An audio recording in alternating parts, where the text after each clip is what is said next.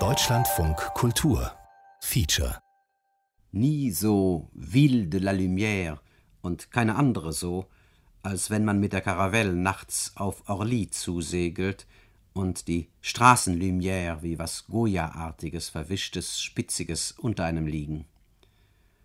Boulevard Saint-Germain, Polizisten an jeder Ecke. Morgen kommt Kosygin. Der Boulevard Saint-Germain eingefasst von Flicks und Soldaten, die, Gewehr bei Fuß, ein Schwarm von Motorrädern, viele schwarze Citroëns, der General und Kosygin im offenen Wagen, redend, redend. Der General im kalten Wind, rosig. Kosygin winkt, klatschen. Beide nicht steif, im Konversationsgestus, als sei es gar nichts Besonderes. Hammer und Sichel neben den rot-weiß-blauen Flaggen der République Française. Aber eigentlich ist es doch etwas Besonderes, wenn der General von Gallien Kosygin heute Abend zum Prachtdiner bittet, Louis XIV, unter Lüstern. Und im Grunde ist es eigentlich gar nichts Besonderes, dass der Staatschef des Landes der Revolution von 1789 den Repräsentanten des Landes der Revolution von 1917 empfängt. Bidonville, das weiß inzwischen jeder, sind Siedlungen aus Wellblech, Karosserien, Pappe und Türen. Sie werden nicht in den Fremdenführern erwähnt. Es gibt keine Wegweiser, die sie anzeigen. Bidonville sind nicht auf der Landkarte eingezeichnet. Gelegentlich liest man in den Zeitungen davon. 140.000 Menschen leben in Bidonville. 50.000 in der Gegend von Paris, 20.000 im übrigen Frankreich, 70.000 in den überseeischen französischen Besitzungen. Einige Baracken stammen noch von 1918. 89 Bidonville um Paris. 26. März 1966 Im Bidonville von Nanterre verbrennen drei Kinder bei lebendigem Leibe. 30. April 1966 in einem nordafrikanischen Bidonville bei Neuilly-Plaisance stirbt ein kleines Mädchen an Kinderlähmung. Zwei weitere sind erkrankt. Nanterre also. Saint-Denis. Neuilly-Plaisance. Wo in Nanterre?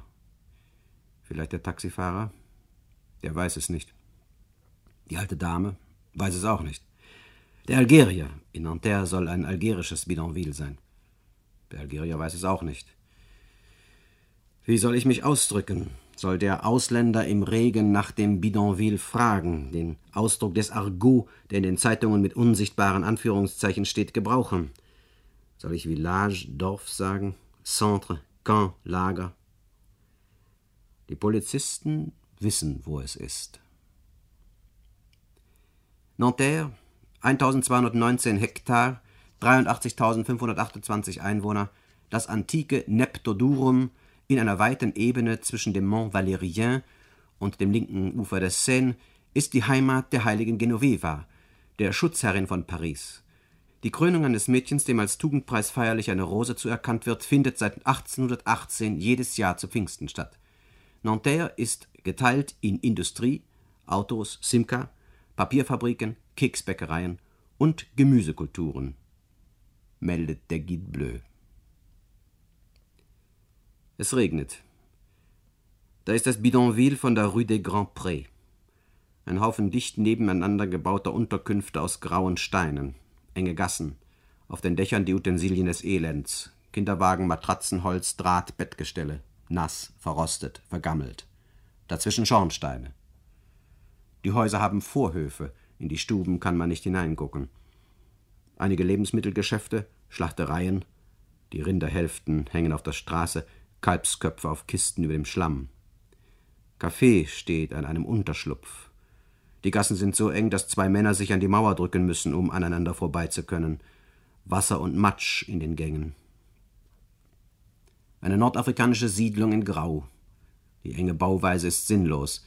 In Paris gibt es genug Schatten. Nicht aus Lehm, sondern aus Resten, Abfall. Die Kinder, denen ich begegne, sind sauber und warm angezogen. Ohne Ausschläge und nicht verhungert. Der Épicier im Bidonville von der Rue des Grands Prés lässt sich auf kein Gespräch ein. Die Araberfrauen gucken durch Lücken im Mauerwerk. Wenn ich näher komme, lassen sie den Vorhang fallen oder schlagen die Tür zu. Ein Mann, den ich anrede, spricht kein Französisch. Einige Jungen antworten. Ich bin anderthalb Jahre hier. Zwei Jahre, vier Jahre. Warum habt ihr keine richtige Wohnung? Schweigen. Hattet ihr einen Arbeitsvertrag, als ihr aus Nordafrika kamt? Ja. Hat euch der Vermittler keine Wohnungen angegeben? Schweigen. Waren die Arbeitsverträge und alles übrige falsch? Schweigen. Wird der Bidonville kleiner? Ja, aber es kommen auch immer neue Nordafrikaner. Habt ihr die Häuser selbst gebaut? Ja. Was wird, wenn einer auszieht? Dann verkauft er sein Haus an den nächsten. Was kostet ein Haus? Mit einem Zimmer 2000 Franken. Neue Franken? Neue. Zwischen 2000 und 5000 Franken. Wo arbeiten die Männer? Auf dem Bau die meisten. Gegenüber, in den HLM. Sind die für euch bestimmt? Nein. Wer kümmert sich denn um das Bidonville? Niemand. Kommt keine Sozialhelferin? Früher kam sie jeden Tag, jetzt kommt sie nicht mehr. Gibt es noch mehr Bidonville in Nanterre? Rue de la République, La Folie, Rue des Pâquerettes, Rue de la Garenne. Eine Straße weiter, maschendrahtumzäunte Baracken, sauber, kein Gerümpel auf den Dächern, kein Matsch. Nur die Baracken, der Maschendraht, mit Stacheldraht abgesichert. Die Tür mit Stacheldraht umwunden. Araberkinder verlassen das Lager. Was ist das hier? Ein Araber antwortet, un centre de transit familier, was wohl mit Übergangslager für Familien nicht falsch übersetzt wird. Für Nordafrikaner? Ja. Wie viele Wohnungen? 85. Ungefähr 350 Personen? Ja. Kommen die aus Bidonville? Ja. Um Paris leben ungefähr 17.000 Nordafrikaner in Bidonville. Vielleicht. Wie hoch ist die Miete hier? Für ein F2 8000 Franken im Monat. Alte Franken? Ja. Was ist ein F2? Eine Wohnung mit zwei Zimmern. Für 80 neue Franken? Gibt es noch größere Wohnungen? Ja, die F5. Wie viele Zimmer? Fünf. Ich frage einen Nordafrikaner auf der Straße nach der Rue de la République. Er zeigt mir den Weg. Wohnen Sie auch in einem Bidonville? Nein, jetzt nicht mehr. Ich habe fast zwei Jahre da gewohnt. Sie haben sich jetzt eine Wohnung besorgt? Ja. War das sehr schwer? Ja, aber wenn man sich bemüht, dann findet man schon eine. Die anderen unternehmen ja nichts. Es gibt Familien, die leben schon zehn Jahre in Bidonville. Warum sind Sie nach Frankreich gekommen? Hatten Sie einen Arbeitsvertrag? Nein, mein Schwager lebte hier. Rue de la République. Die furchterregende Hässlichkeit der Pariser Vorstadtstraßen wird gedoppelt durch den Regen.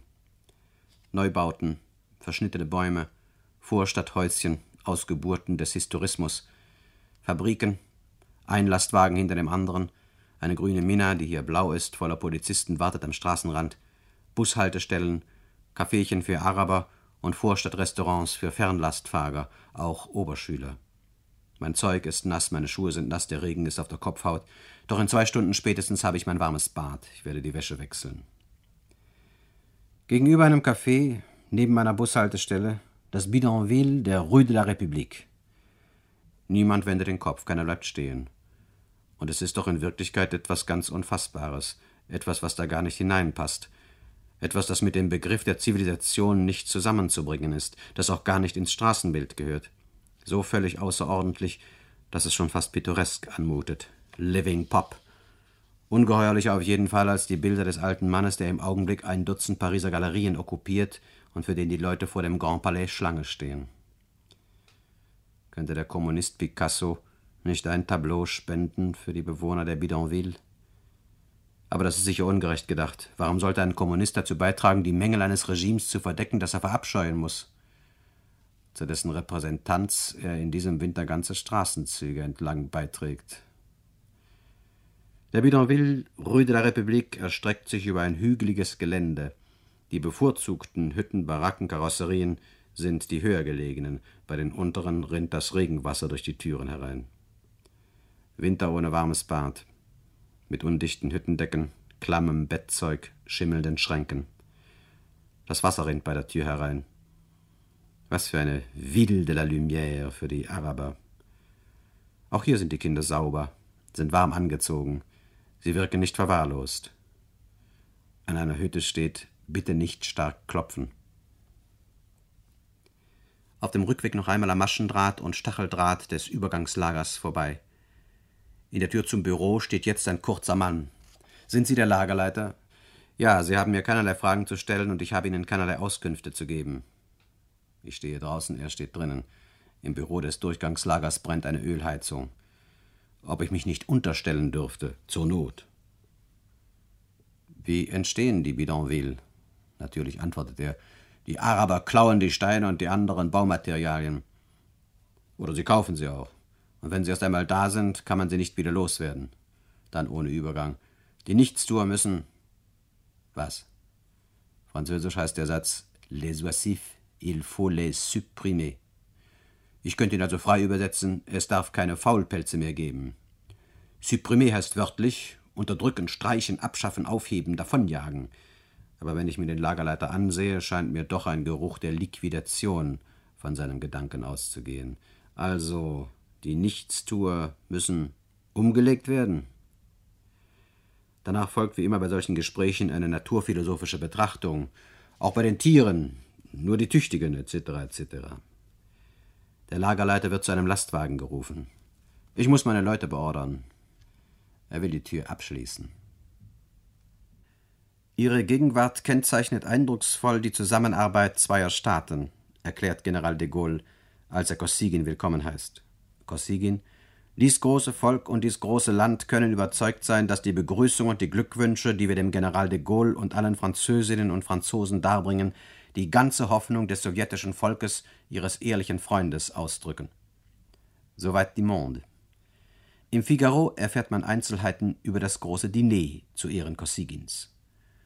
Notiert ihr es gut, bemerkt der maliziöse Freund. Das ist das Einzige, woran man sich erinnern wird. Gestern Abend großes Gala-Diner im Élysée-Palast. 200 Gedecke im Festsaal, dessen U-förmige Tafel mit weißen Decken überzogen war, dazu das Service Baccarat und das Service Sèvres mit großen silbernen Kerzenhaltern. Baccarat-Rosen dekorierten die Tafel, während die Salons mit den der Jahreszeit entsprechenden Blumen geschmückt waren. Das Menü Consommé au Profiterol. Und der Saxvillat weiß, dass es in heißer Asche gebackene Kuchen sind. Truite Muguette, also Forelle à la was? Es ist so erlesen, dass nicht einmal der Saxvillat mitkommt. Muguet ist das Maiglöckchen. Mugueté mit einem T heißt einer Frau den Hof machen. Jambon braisé forestière. Holzkohlen gegrillter Schinken à la Försterin. Pomme dauphine sind Kartoffeln à la Thronfolgersgattin. Pâté de foie gras de Strasbourg, Gänseleberpastete aus Strasbourg, Boule de Neige, Schneebälle, Weine, Traminer 1954, Château Aubryon 1959, Nuit les Vaucroins 1959, Dom Pérignon 1961. Vom nächstgelegenen Bidonville in Nanterre geht man eine halbe Stunde bis zur Sozialfürsorge im Bürgermeisteramt. Wenn man den Weg kennt, geht es schneller. Trotz meines nassen Zeugs nimmt mich ein Autofahrer, den ich nach dem Weg frage, mit.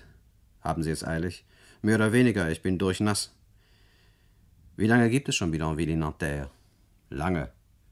Wird er nichts unternommen? Doch, aber es ist auch nicht leicht, den Leuten zu helfen. Wenn man sie in eine anständige Wohnung setzt, halten sie Hühner in der Badewanne. Die Bürgermeisterei, ein Haus mit Park im Operstil, eine Muschel für musikalische Darbietungen im Hintergrund. Ein zweites Gebäude, Neubau, mit der Sozialfürsorge. Die Namen der Sozialfürsorgerinnen, Listen mit Sprechstunden. Im Warteraum sitzen etwa 20 Nordafrikanerinnen mit der Gelassenheit der Elendigen. Sie darf die Zeit nichts kosten. Hunderte ist ihre Minute nicht wert. Aber ist die Minute für den Bewohner eines Bidonville nicht ebenso kostbar wie für den, der im Luxus lebt? Ich komme nicht durch zur Chefsozialhelferin. Ich soll mich beim Sekretär des Bürgermeisters melden. Ich warte vorne im Operstilhaus. Ein Araber kommt. Er sei krank, erzählte dem Pförtner. Er solle seine Arbeit verlieren. Da müsse er zur Sozialhelferin. Ach, die Rede nur und schicke einen wohin, nur damit man weg ist. Beim Sekretär des Bürgermeisters. Wie lange gibt es Bidonville in Nanterre? In diesem Ausmaß seit 1954. Beim Ausbruch des Algerienkrieges nahm die Einwanderung von Nordafrikanern nach Frankreich zu. Die Leute kamen mit falschen Papieren? Ja. In Marseille hatten sie nichts mehr, weder Geld noch einen Arbeitgeber noch Unterkunft. Warum wurde nichts getan, um die Einwanderung zu stoppen? Zu der Zeit wurden die Algerier als Franzosen betrachtet. Man kann einem Franzosen nicht verbieten, in Frankreich den Wohnsitz zu verändern. Wie viele Menschen leben in Nanterre, in Bidonville? Etwa 12.000. Auf jeden Fall gehen 3.000 Kinder in die Volksschule, ein Viertel der Volksschüler von unserer Gemeinde. Gehen die Kinder regelmäßig zur Schule? Ja, die Eltern achten streng darauf. Sie halten die Kinder sehr sauber. Unter diesen Bedingungen. Was unternimmt die Gemeinde für die Bidonville? Bauen können wir nicht. Der soziale Wohnungsbau untersteht dem Staat. Aber wir haben im letzten Jahr eine Million neue Franken an sozialer Hilfe für die Bewohner der Bidonville ausgegeben. Das sind 40 Prozent unseres Budgets. Wie hoch ist das Budget der Gemeinde von Nanterre? Ich meinte das Sozialbudget. Unser Gesamtbudget beträgt über 10 Millionen neue Franken. Was tut der Staat, um die Bidonville zu überwinden? Praktisch nichts. Es gibt Pläne und eine Gesellschaft, die Sonacrota, die einige hundert Häuser gebaut hat. Das ist nichts im Verhältnis zum ungeheuerlichen Bedarf. Wie sind die Bidonville in Nanterre entstanden? Zuerst gab es ein paar hundert Leute, die lebten in der Umgebung der Fabriken, oft auf dem Boden der Gemeinde. Wir hatten zwei Möglichkeiten, entweder die Hütten durch die Polizei zerstören zu lassen oder mit ihnen zu kämpfen. Sie wissen, unsere Gemeinde ist kommunistisch und wir haben uns für das Letztere entschieden. Es wurden mehr und mehr. Und es ist nichts Entscheidendes geschehen. Das ist nicht unsere Schuld. Woher haben die Neuankömmlinge das Material, um sich eine Hütte zu bauen? Einige mögen es zusammenstehlen, aber die meisten kaufen es von geschickten Händlern, die ihnen ein Heidengeld dafür abnehmen. Eine Baracke kostet etwa 2000 Franken, wenn sie weiterverkauft wird. Der Platz in einem Raum mit fünf anderen kostet 1000 bis 1500 Franken. Alte Franken, neue Franken. Ist in jedem Bidonville Wasser? Ja, es gibt Wasserstellen. Elektrizität? Jeder fummelt da so etwas selbst zurecht, aber was wollen Sie sagen? Einen Ofen hat jede Hütte. Ja. Hat es in Nanterre Epidemien gegeben? Nein, nie. Haben die Geschlechtskrankheiten seit der Ansiedlung der Araber zugenommen? Sie kennen das europäische Vorurteil. Ganz sicher haben die Geschlechtskrankheiten nicht zugenommen. Wir haben gleich um die Ecke eine Beratungsstelle für venerische Krankheiten und von dort wurde mir nichts dergleichen bekannt. Gibt es viele blutige Schlägereien in den Lagern? Nein. Das FLN hat die arabischen Bidonville ziemlich unter der Kontrolle und sorgt für Ordnung. Auch gibt es keine Säufer. Sogar das Verhältnis der Araber zur einheimischen Bevölkerung ist sehr gut. Es hat nie Streitereien oder Diskriminierung gegeben, auch während des Krieges nicht. Kennt man den Preis, den die Araber und die Portugiesen für die falschen Arbeitspapiere bezahlen? Die Araber bezahlen etwa 50 neue Franken, die Portugiesen etwa 10. Übrigens sind die Araber sehr anfällig für Tuberkulose. Die Tuberkulose nimmt in der Bidonville zu. Was arbeiten die Nordafrikaner und die Portugiesen in Nanterre? Sie arbeiten auf dem Bau. Sie werden wie die Franzosen bezahlt, aber die Bauunternehmer lassen sie natürlich nie avancieren. Sie bleiben ihr Leben lang Hilfsarbeiter, auch wenn sie die Fähigkeiten haben, mehr zu leisten. Wer kümmert sich nun um die Bewohner der Bidonville, außer den Sozialpflegerinnen? Eigentlich niemand. Die Nordafrikaner machen große Anstrengungen, dass die Kinder regelmäßig in die Schule kommen. Besuchen Sie auch höhere Schulen? Nein, aber Bibliotheken stehen ihnen natürlich offen. Einmal im Sommer gibt es auch Theaterveranstaltungen in arabischer Sprache. Das letzte Jahr hatten wir in Nanterre das algerische Nationaltheater zu Gast. Le Monde vom 4. Dezember 1966. Der Besuch von Kosygin in Frankreich gibt neben Unterhaltungen und Festlichkeiten Gelegenheit zu zahlreichen Ansprachen. Zu den kurzen Reden vom Flughafen und anlässlich der Toasts beim Diner im Élysée Donnerstag kamen am Freitag die große Rede im Hotel de Ville über die europäische Sicherheit, neuerliche Toasts am Ende des von Monsieur Pompidou gegebenen Mittagessens und eine kurze Intervention vor dem Bureau des Groupes Parlementaires d'Amitié Franco-Sowjetique. Sonnabendmorgen wurde Kosygin im großen Amphitheater der Sorbonne empfangen. Dort überreichte der Rektor ihm die große Medaille der Pariser Universität. Ein Vorwand für Kosygin, die Amerikaner zu kritisieren. Außerdem sollte Kosygin noch das Wort im Laufe des Mittagessens ergreifen und heute Nachmittag vor der Association France URSS. Noisy-le-Grand ist der alternde Star unter den Bidonville. Seit zwölf Jahren wird es immer wieder fotografiert, erwähnt, analysiert. Es wurde 1954 gegründet. Was geschah 1954? Ein Geistlicher, Abbé Pierre Grouet, ehemals Mitglied der Resistance im Vercors, Deputierter, gründet in seinem Haus in Neuilly-Plaisance ein Heim für Lumpensammler und Clochards. Er nennt es Emmaus. Mit diesen Lumpensammlern versucht er, den Obdachlosen in Paris, die in Erdlöchern, alten Bussen, Hütten leben, zu helfen. Er fasst in einer damals erschienenen Broschüre die Situation zusammen. Das mittlere Alter der Häuser in Paris liegt bei 83 Jahren. Das mittlere Alter der Häuser auf dem Lande liegt bei 120 Jahren. Dadurch verliert Frankreich jedes Jahr 100.000 Wohnungen. 1953 wurden in Frankreich nur 90.000 Wohnungen gebaut. Slogan: Es verfallen in Frankreich die Häuser schneller, als sie gebaut werden. Augenblicklich werden wenigstens 800.000 Wohnungen mit aller Dringlichkeit benötigt. In Paris leben zwei von fünf jungen Ehepaaren im Hotel, aber nur einige Tage der Woche. Die übrige Zeit bleiben ihnen nur die Bahnhöfe, die Polizeiwachen, die Quais, die Brücken.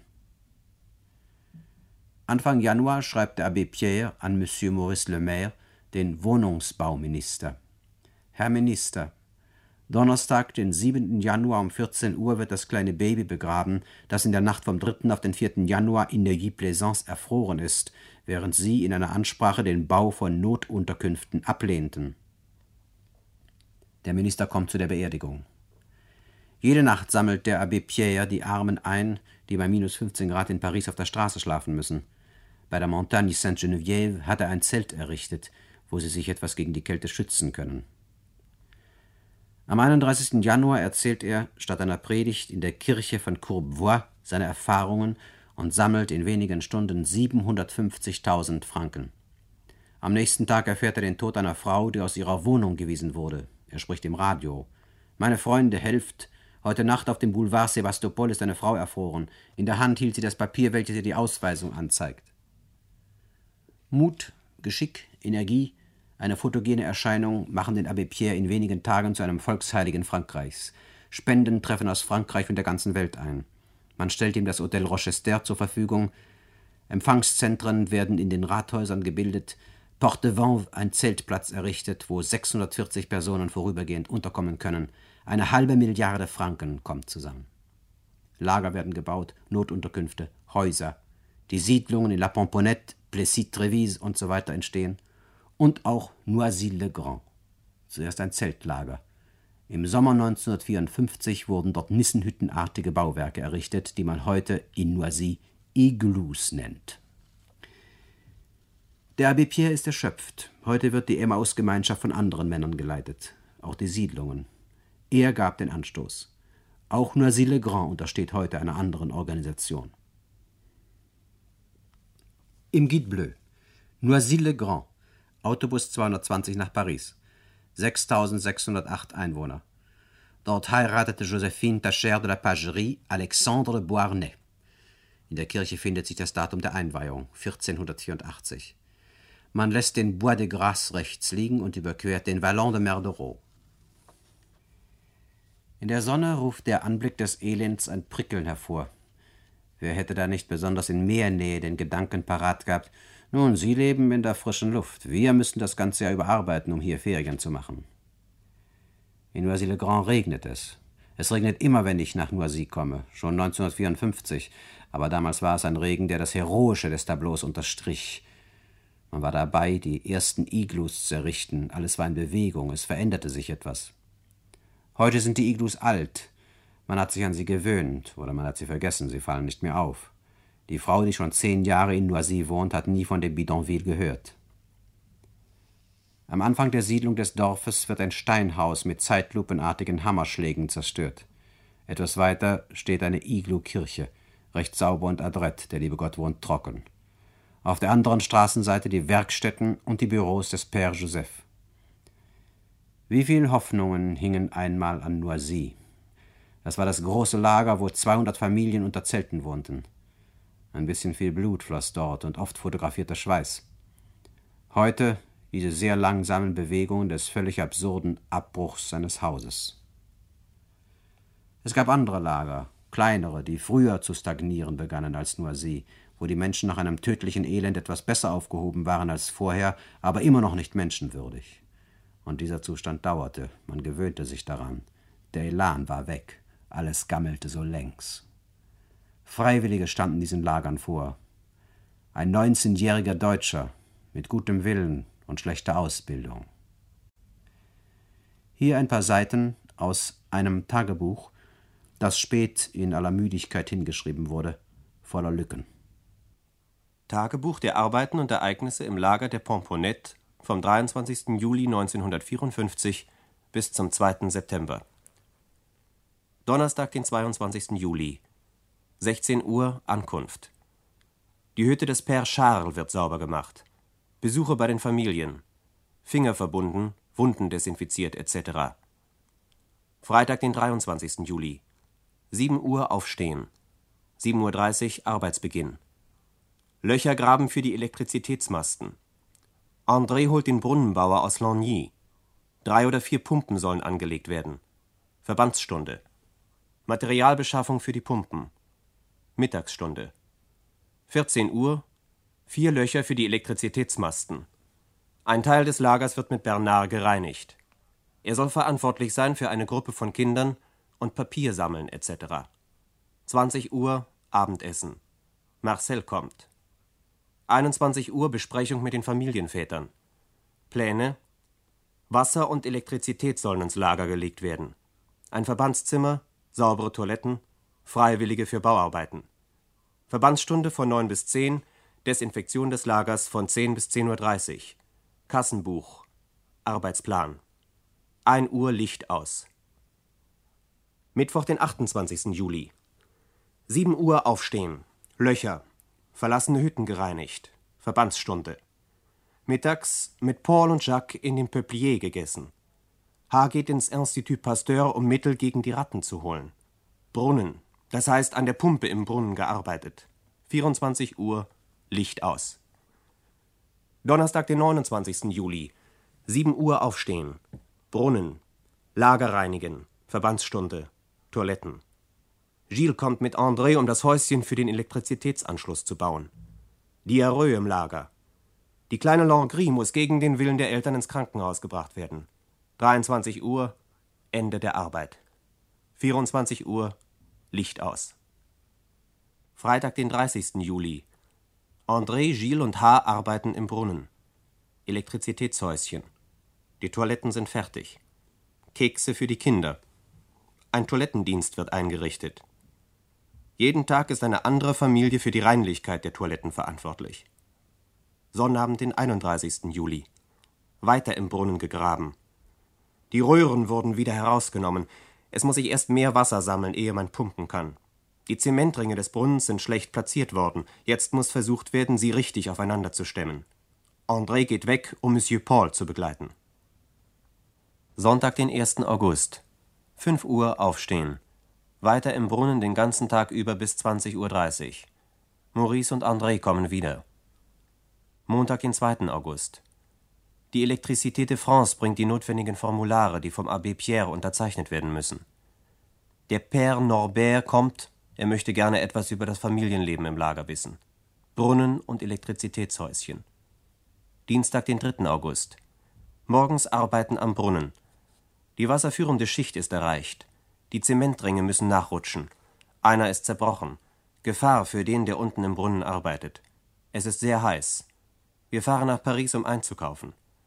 Abends wird der Virus Pasteur gelegt gegen die Ratten. Jacques und Maurice bringen Material, um das Elektrizitätshäuschen zu beenden. Mittwoch, den 4. August. Morgens sind 30 Zentimeter Wasser im Brunnen. In den letzten Tagen sind zwei neue Zementringe hinuntergearbeitet worden. Heute wird ein dritter aufgesetzt. Die Familien sammeln für André, der am 5. seinen Geburtstag mit dem Abbé Pierre zusammen feiern will. Von dem Geld haben sie ein Feuerzeug gekauft. Der kleine Elektriker hat ein Bild der Pomponette gemalt. André reist ab. Arbeit am Brunnen. Nachts zerschlägt einer bei einem Nachbarn ein Fenster. Clément Collin bringt die Sache in Ordnung. Brutal, wie er alles macht. Aber der andere hat keine Lust, nochmal anzufangen. Donnerstag, den 5. August. 7 Uhr aufstehen. Elektrizitätshäuschen. 50 Zentimeter Wasser im Brunnen. Das Dach der Toilette. Eine Treppe gebaut. Freitag, den 6. August. Brunnen. Elektrizitätshäuschen. Mademoiselle Lambert, die Sozialpflegerin, geht in Ferien. Sonntag, den 15. August. 8 Uhr aufstehen. 1,5 Meter fünf Wasser im Brunnen. Den Brunnen ausgeschöpft. Arbeitskleidung gewaschen. André kommt. Der Abbé N. entschuldigt den Abbé Pierre, er könne nicht kommen. Nach Noisy-le-Grand, um den Abbé Pierre zu treffen. Montag, den 16. August. Der Abbé Pierre kommt und liest die Messe in der Pomponette. Anschließend ein Rundgang durch das Lager. Die Nacht durchgearbeitet an einem Bericht über das ganze Lager und jede Familie im Einzelnen. Selbstmordversuch Odettes am 22. August. Sie kommt ins Krankenhaus. 20-tägige Entziehungskur. Die Familie Lottin übernimmt zwei von Odettes Kindern. Der kleine Roland kommt zu einer Dame nach Lagny. Das Material für die Arbeiten kommt mit großer Verspätung. Schlechtes Wetter. Eine Mauer der Infirmerie wurde hochgezogen. Eine Pumpe wurde aufgestellt. Der Brunnen führt 1,30 Meter bis 1,80 Meter Wasser täglich. Das Wasser ist gut, wie die Laboratoire Jacquelin feststellen. Ein Zementrahmen für den Brunnen wurde begonnen. Versucht die Kinder durch Zeichnen zu beschäftigen. Auch sollen sie kleine Männchen aus Ton fertigen. Sonntag, den 29. August. 8 Uhr aufstehen.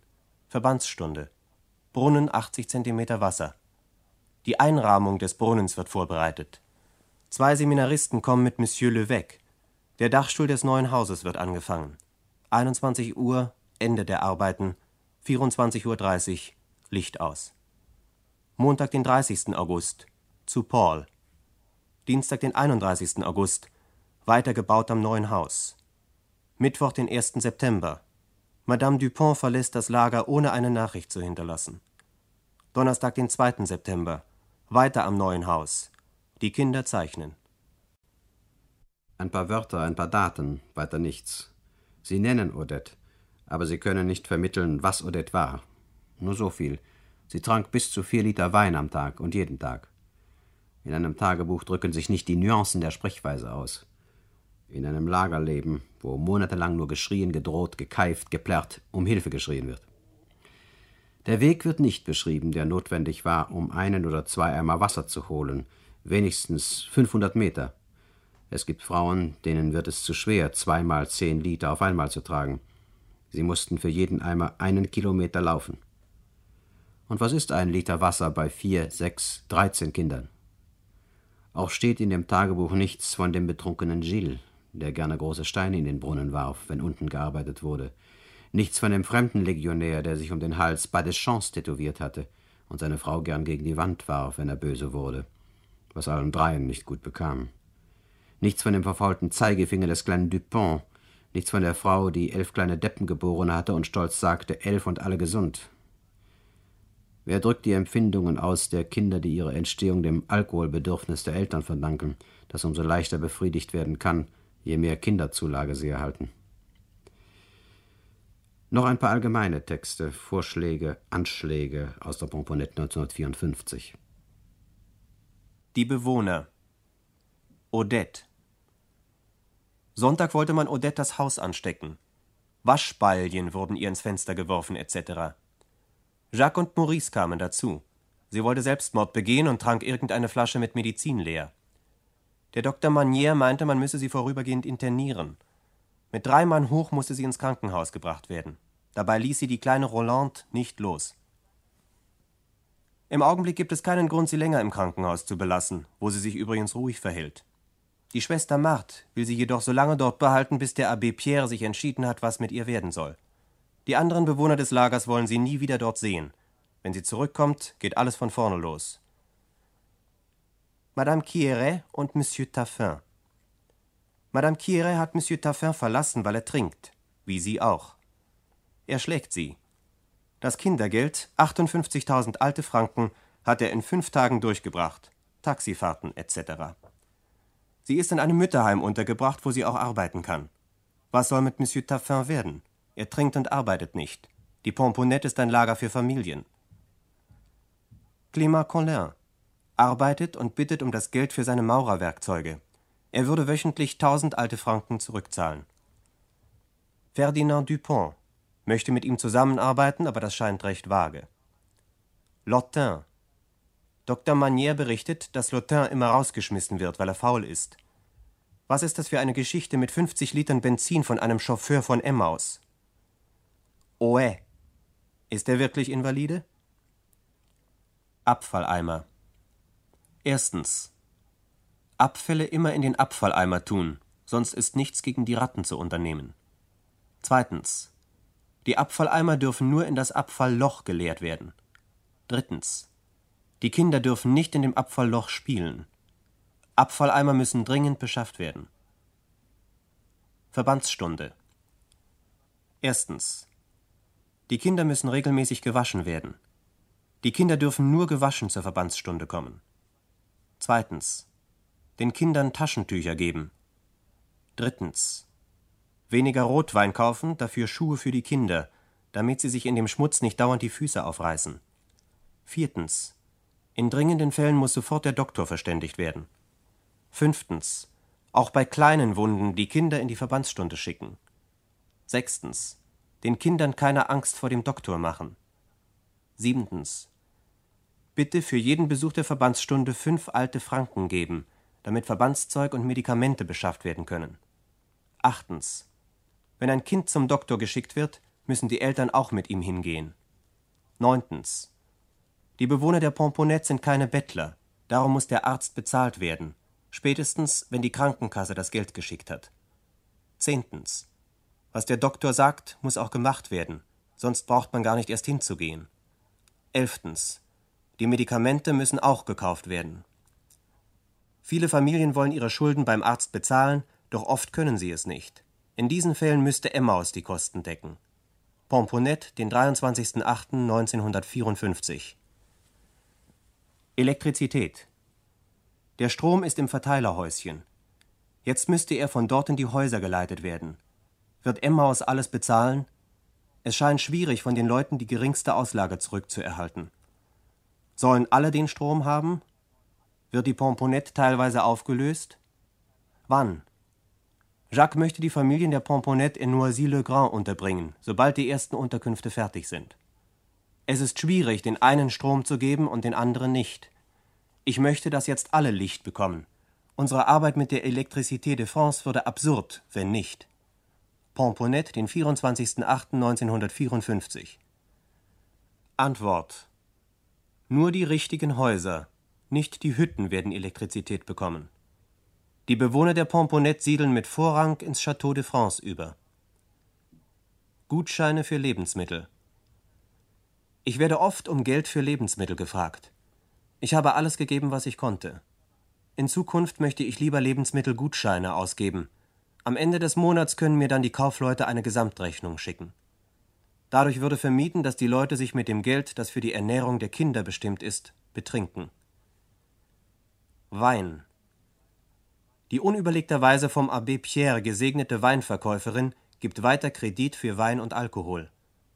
Die 1500 Franken zurückschicken, die sie gespendet hat? Den Verkauf verbieten? Der Père Joseph ist nicht anwesend. Ich spreche mit seiner Mitarbeiterin. Sie ist blass, übermüdet. Ich vergesse das Notwendigste, das ich Ihnen mitteilen müsste. Sie rät mir davon ab, ins Lager von Loisy zu gehen und die Familien selbst auszufragen. Heute ist die Stimmung besonders schlecht. Einige Familien sind weggezogen, in Wohnungen. Der Winter kommt, es regnet. Wie viele Familien leben heute in Noisy? 200. Hauptsächlich Franzosen? Ja. Verschwindet der Bidonville von Noisy langsam? Ja. Sobald eine Familie wegzieht, wird ihr Haus demoliert. Gibt es in diesem Lager wirklich so etwas wie eine Prädestination für das Elend? Ja. Höchstens 10 bis 15 Prozent der Kinder hier schließen ihre Volksschulbildung ab. Das prädestiniert sie doch zu einer Art von Sklaverei ihr Leben lang. Sie finden nur schwer Arbeit. Auch sind sie schlecht ernährt worden in ihrer Kindheit. Sie sind dumm und schwach. Wie viele Familien sind aus dem Bidonville von Noisy in menschenwürdige Wohnungen umgesiedelt worden? 600. Aber in Sozialwohnungen werden sie nur unter Schwierigkeiten aufgenommen. Es gibt Leute aus Noisy, die haben im Winter den Holzfußboden ihrer Wohnungen verfeuert. Was sollte gemacht werden, um den Bewohnern von Noisy zu helfen? Alles. Es genügt nicht, ihnen neue Wohnungen zu geben. Das wäre immerhin schon was. Ja. Aber sie müssen vor allen Dingen intellektuell entwickelt werden. Das gilt vor allem für die Franzosen im Lager. Die Portugiesen aus den Bidonvilles finden sich zurecht. Sie werden sogar als Arbeiter gesucht. Auch in Hamburg. Die Portugiesen sind die einzigen Hafenarbeiter, die fest angestellt werden. Auch die Araber finden sich zurecht. Die Prädestination für das Elend trifft hier am ehesten die Franzosen. Also einen Prozentsatz von Menschen, die am Rande der Industriegesellschaft leben oder sogar der Wohlfahrtsgesellschaft und für die nur schwer etwas getan werden kann, da sie aufgrund von Milieueinflüssen, Vererbung etc. völlig geschädigt sind. Das geht so weit, dass einige Familien nach Noisy in das Bidonville zurückgekommen sind, weil sie in ihrer neuen Umgebung keinerlei Anschluss fanden. Was machen Sie nun hier in Noisy? Seit einem Jahr versuchen wir denen, die am wenigsten gehandicapt sind, zu helfen. Es gibt hier Treffpunkte für die Frauen, für die Männer und für die jungen Leute, Werkstätten für die jungen Leute und für die Frauen, wo sie eine Berufsausbildung nachholen können. Außerdem eine Bibliothek, einen Jugendclub, medizinische Betreuung und Sozialhilfe. Auch eine Art Hilfsschule. Wie viele Bidonvilles werden von privaten oder staatlichen Organisationen betreut? Zehn. Es gibt in der Umgebung von Paris angeblich 89 Bidonvilles. Um die 79 anderen kümmert sich niemand. Nein. Der Staat hat Wasseranschlüsse gelegt. Und die Gemeinden? Die kommunistische Gemeinde von Nanterre scheint doch einiges zu unternehmen. Noisy-le-Grand hat auch eine kommunistische Verwaltung und trotzdem ist nichts geschehen. Die sesshaften Zigeuner zum Beispiel sind besonders elend dran. Wir würden uns gerne um ein Lager von sesshaften Zigeunern kümmern. Der Staat hat uns Geld dazu gesichert für den Kauf eines Terrains, aber keine Gemeinde verkauft das Land, denn niemand will ein solches Lager in der Nähe haben. Warum werden in Noisy-le-Grand die Hütten zerstört, wo es doch viele Menschen gibt, die noch elender hausen? Das Terrain von dem Bidonville in Noisy-le-Grand gehört Emmaus. Der von Abbé Pierre gegründeten Gemeinschaft? Ja, wir führen seit Jahren einen Kampf mit Emmaus. Aber die brauchen das Land, um Sozialwohnungen zu bauen. Emmaus zerstört die Hütten, nicht wir. Welche Krankheiten kommen in dem Bidonville von Noisy vor? Es gibt keine Epidemien, Mangelerscheinungen hauptsächlich. Der Alkoholismus ist nicht größer als anderswo. Wir haben Tuberkulose, Magengeschwüre, Rachitis, Sehstörungen, Störungen des Gehörs. Ja, die Frauen trinken besonders viel. In den Lagern mit Nordafrikanern spielt die Tuberkulose eine große Rolle, Magengeschwüre auch.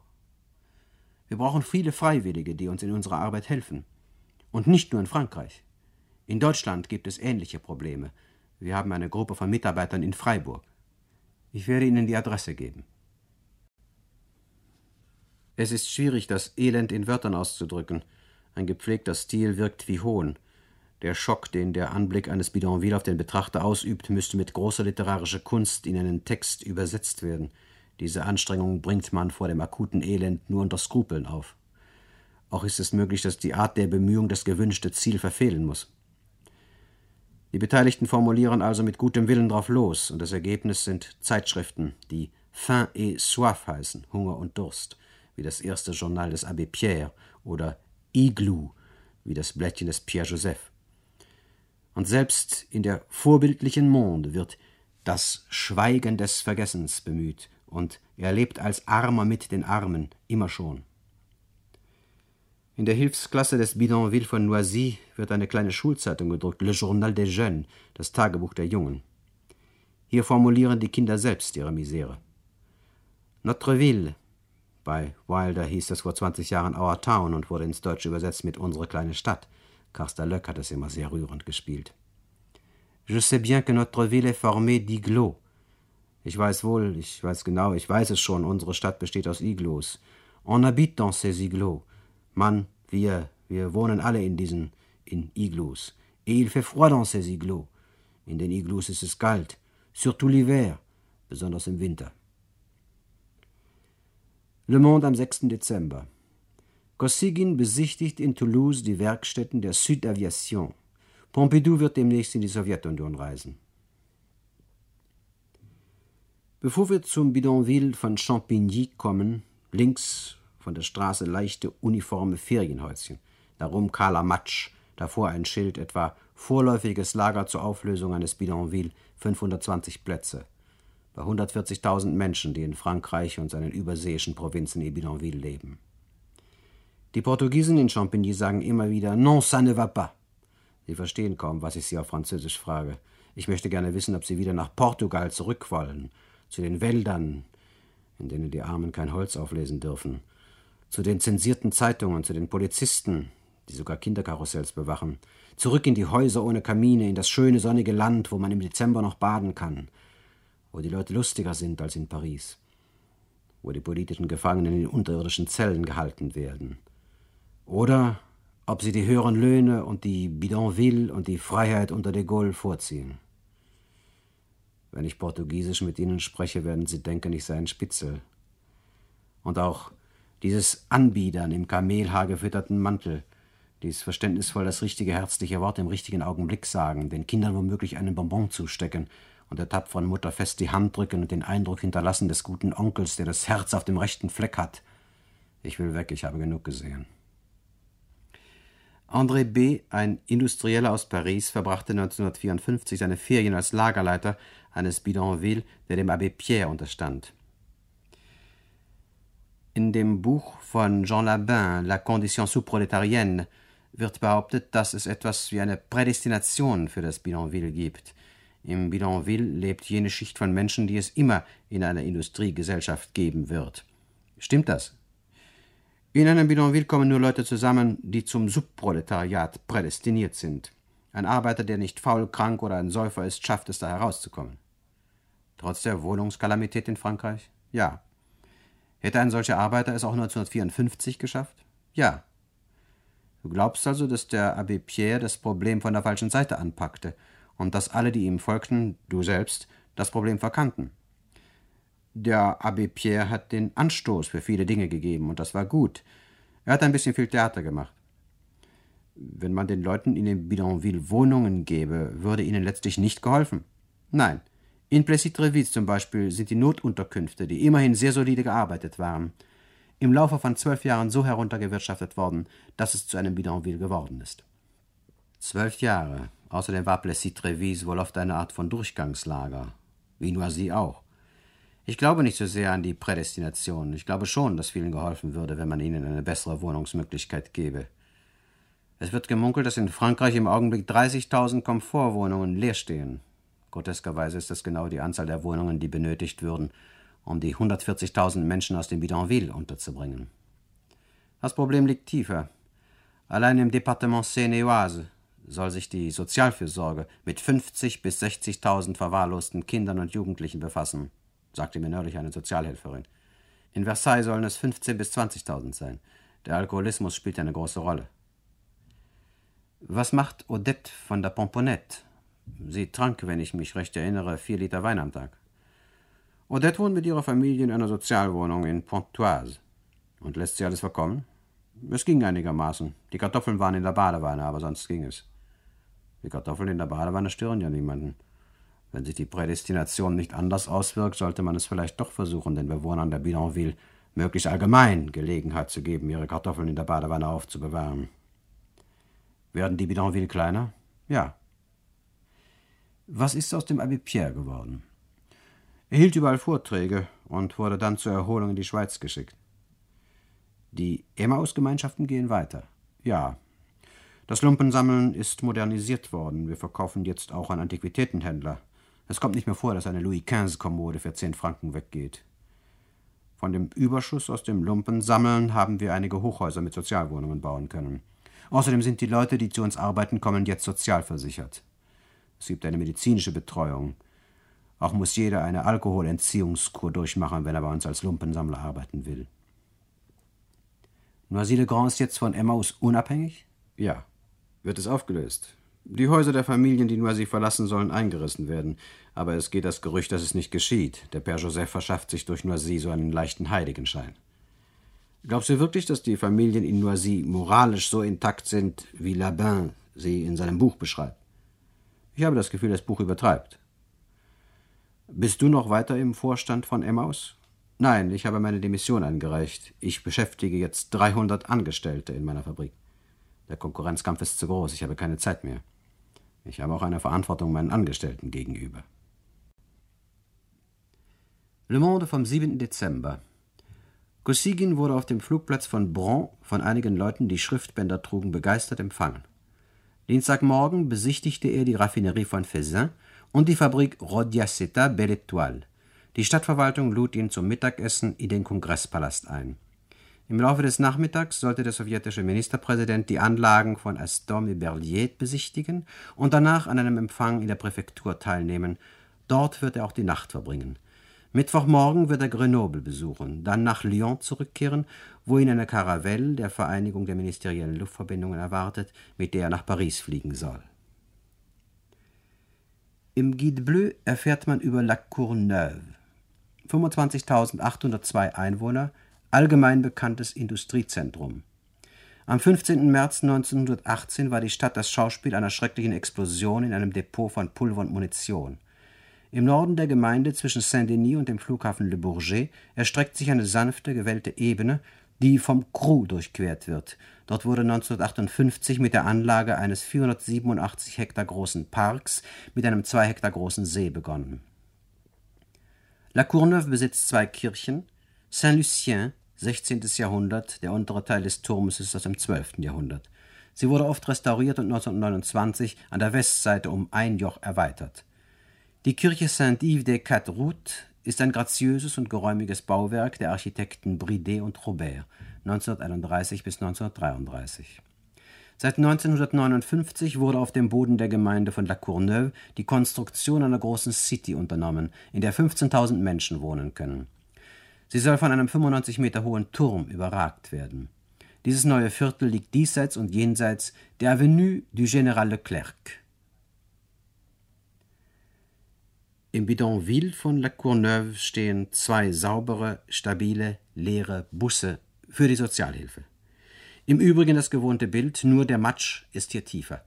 Ein paar Planken wurden gelegt, auf die man springen kann. Der Matsch quillt von oben in die Stiefel, die Stiefel bleiben stecken.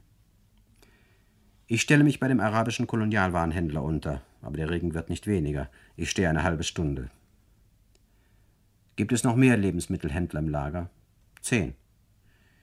Hier leben ungefähr 300 Familien. Ja, und nur ein Wasserhahn. Für 300 Familien ein Wasserhahn? Ja. Die Frauen haben viel zu tun, um ihre Kinder sauber zu halten. Aber sie machen ja auch nichts anderes. Sind Sie schon lange hier und verkaufen Lebensmittel? Nein, ich war erst in Nanterre im Bidonville und habe jetzt den Laden übernommen. Aber ich habe nur wenig Ware. Es ist zu teuer. Was kostet ein Kolonialwarenladen? 12.000 neue Franken. Eingerichtet? Ja, mit dem, was Sie hier so sehen. Wie groß ist der Umsatz, wenn auf jeden Kolonialwarenhändler etwa 30 Familien kommen? Zwischen 600 und 3000 neuen Franken. Durchschnittlich also 1800 Franken. Dann gibt jede Familie ungefähr 60 Franken im Monat für Lebensmittel ohne Fleisch aus. Das sind zwei Franken pro Tag. Und was verdienen Sie an dem umgesetzten Geld? Ein Sechstel. Durchschnittlich 300 Franken im Monat. Le Monde, den 9. Dezember Kosygin auf Fasanenjagd in Rambouillet. Der letzte Teil des Frankreichaufenthaltes von Kosygin begann Donnerstagmorgen im Schloss von Rambouillet. Er ist dem synergetischen Zeitvertreib gewidmet und im Augenblick, als er den Hof betrat, wurde die rote Flagge mit Hammer und Sichel auf den Zinnen des Turmes aus dem 14. Jahrhundert gehisst, wo François Ier starb. Seit 1960 der General de Gaulle, Barhaupt in dunklem Anzug, begrüßt seinen Gast, der einen grauen Mantel trägt und einen in der Farbe dazu passenden Filzhut mit gebogenem Rand. Im Ganzen zwölf Jäger. Zum ersten Mal dürfen einige Kameraleute des französischen und sowjetischen Fernsehens werden 12.000 Fasane gefüttert. Der erste Treffer ist eine Schwarzdrossel. Bei vorhergehenden Jagden kam es vor, dass Käfige mit weniger feigen Fasanen herbeigebracht wurden, da die Fasane von Rambouillet nicht auffliegen wollten. Kosygin schießt sechs Fasane. Kurz vor Mittag verlässt der General de Gaulle das Schloss, um sich seinen Gästen anzuschließen. Er stellt sich hinter Kosygin, um am letzten Treiben teilzunehmen. Aber seiner Gewohnheit gemäß, der Präsident der Republik jagt selbst nicht. Alle, die zum Mittagessen eingeladen sind, finden sich in der Suite des Grafen von Toulouse im ersten Stock ein. Um 13.30 Uhr wird das Mittagessen im großen Esszimmer des ersten Stocks serviert, mit dem Ausblick auf die harmonischen Perspektiven der von Lenôtre entworfenen Gärten und Teiche, eingerahmt von den gewaltigen Hecken, die der Herbst entkleidet. Nach dem Mittagessen um 15 Uhr finden sich der General de Gaulle und Kosygin zu einer Besprechung tête-à-tête, bei der nur die Dolmetscher noch anwesend sind, im Salon des Erdgeschosses. Der Boden und die Wände sind mit grauem und rosa Marmor bedeckt. Hier erwartete Katharina von Medici 1562 den Ausgang des Kampfes zwischen Katholiken und Protestanten. Die zwei Staatsmänner nehmen vor einem Holzfeuer in bequemen, von blassgrauem Rips bezogenen Fauteuils Platz. Noch einmal in Nanterre. Im Viertel der Folie geht ein Bidonville ins andere über, straßenlang. Gelegentlich ein Wasserhahn, wo sich die Menschen mit Eimern stauen. Schlachtereien, auch die Inschrift Café. An den Häusern Wörter in arabischer Schrift. Die Hausnummer 71, darunter Rue Georges Bizet. Das Bidonville Rue de la Garenne hat als Hintergrund die neue Ausstellungshalle im zukünftigen Universitätsviertel. Nirgends ist hier ein trockener Platz. Neben den Häusern, auf allen Wegen, den künstlichen Hügel hoch, Kot, Abfälle überall. Kisten, Papier, Lumpen, Konservendosen, Federn, Wellblech, Gemüseabfälle, dazwischen klein gehacktes Buschwerk. In den Exkrementen zwischen Matratzen und Karottenresten hackt ein Mann ein Stück Holz klein. In dem Bidonville leben also Menschen, denen nicht mehr geholfen werden kann. Ein offizieller Führer in Hamburg drückte das vor einem Nissenhüttenlager so aus. Hier wohnen die, die nicht anders wohnen wollen. Menschen, deren Herkunft, Konstitution, seelische Verfassung eine menschenwürdige Unterbringung nicht mehr zulässt. Sie würden jedes Haus in wenigen Wochen wie ein Bidonville verunstalten. Wenn man ihnen helfen will, muss man in der Kindheit anfangen. Man braucht Psychiater, Ärzte, Sozialhelfer, Sonderschulen etc. etc. In jeder Industriegesellschaft wird es eine Schicht von Menschen geben, die am Rande in ähnlichen Bedingungen vegetieren. Erst kommt das Fressen, dann kommt die Moral, sagt Bertolt Brecht. Zu fressen haben sie, wenn auch schlecht. Psychiater, Ärzte, Sonderschulen etc. wird der französische Staat so bald nicht für die Opfer seiner Gesellschaftsform zur Verfügung haben. Vielleicht wären solche Ausgaben auch zwecklos. Kann diese Überlegung ein Alibi sein, 140.000 Menschen in einem Zustand zu belassen, wie er keinem Tier in unserer Zivilisation zugemutet wird, ohne dass eine Lille Dagover dagegen protestiert? In den 30.000 leerstehenden Luxuswohnungen nehmen sich die Bewohner der Bidonville hilflos aus. Sind aber genügend Wasserhähne und warme Duschen, Kindergärten und winterfeste Behausungen nicht eine wirksamere psychiatrische Unterstützung als die Analyse ihres Ehelebens? Und wo wurde in Frankreich der Beweis erbracht, dass eine ausreichende Verbesserung des sozialen Status und der Wohnungsverhältnisse im Besonderen so völlig unwirksam sei? Le Monde vom 10. Dezember Die franco-sowjetische Abschlusserklärung der konkrete Gehalt dieses Dokuments wird vielleicht ziemlich dünn erscheinen.